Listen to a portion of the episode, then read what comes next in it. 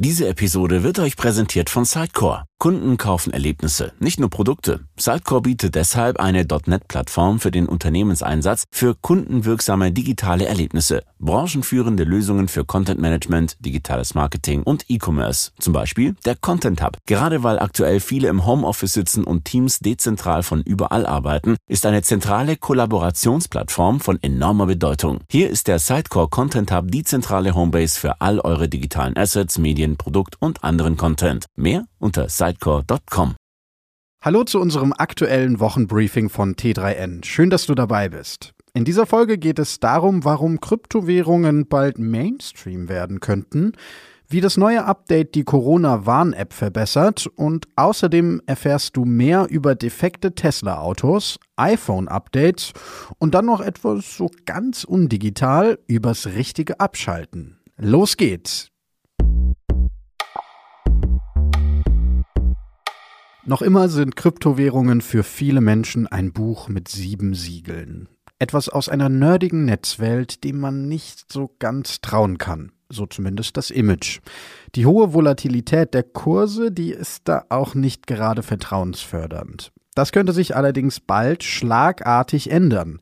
Denn unter der Haube, da passiert so einiges. PayPal hat bereits vor einigen Wochen angekündigt, dass Kundinnen und Kunden in Zukunft über PayPal selbst Kryptowährungen wie Bitcoin, Ether und Litecoin kaufen können und perspektivisch mit diesen Währungen dann auch gleich weiter einkaufen können.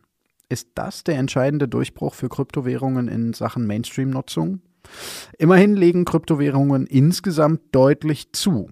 Die Kurse steigen ordentlich.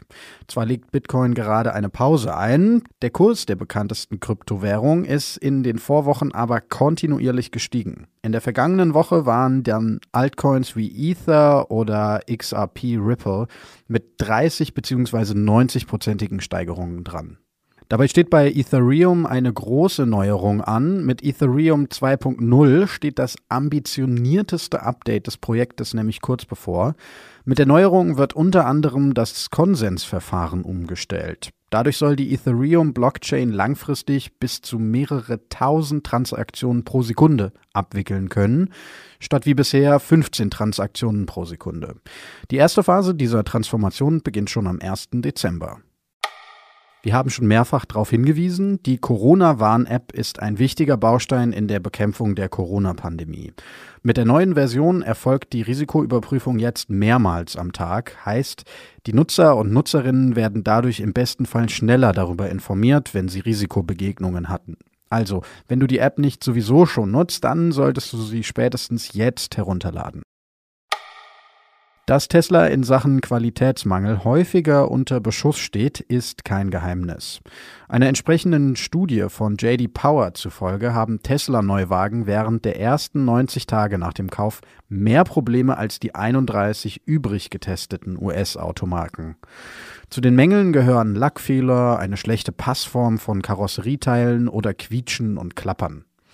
In einem neuen Fall geht es um den 8 GB großen Flash-Speicher der Media Control Unit. Nach drei bis vier Jahren steigt offenbar das Ausfallsrisiko dieses Speichers deutlich an, was im schlimmsten Fall das gesamte Fahrzeug lahmlegt. Bis zu 160.000 Fahrzeuge sollen betroffen sein. Knapp 15.000 Servicefälle, bei denen ein solcher Defekt aufgetreten ist, hat Tesla gegenüber der Behörde schon bestätigt. Als besonders kritisch erachtet wird dabei offenbar der Ausfall der Anti-Beschlag-Funktion der Klimaanlage. Dieser stellt laut der US-Verkehrsbehörde einen Sicherheitsmangel dar. FutureZone schreibt, das könne dazu führen, dass Tesla eine Rückrufaktion initiieren und die Speichereinheiten austauschen müsse. Alle Jahre wieder fragen sich iPhone-Nutzer und Nutzerinnen, ob ihr Gerät noch das neueste iOS-Update erhält. Denn auch wenn das Gerät eigentlich noch gut läuft, ohne die aktuellen Update-Möglichkeiten werden alte Smartphones dann doch oft ziemlich unattraktiv. Und auch wenn erst kürzlich iOS 14 erschienen ist, blickt die Fachwelt schon auf iOS 15, das vermutlich im kommenden Jahr veröffentlicht wird. Dann soll auch der entscheidende Schritt passieren. Alten Modellen bleibt der Weg zum neuen Update versperrt. Laut eines Berichts erhält unter anderem das populäre iPhone SE aus dem Jahr 2016 dann keine entsprechenden Updates mehr. Wer allerdings das iPhone SE der zweiten Generation hat, der kommt noch einmal gerade so davon. Welche Modelle weiter Updates erhalten sollen und welche nicht, das haben wir auf unserer Seite für euch zusammengefasst. Schaut einfach mal nach auf t3n.de. In unserem Praxistipp der Woche geht es ums Abschalten und ums Akku wieder aufladen. Wir fragen uns, wie geht das?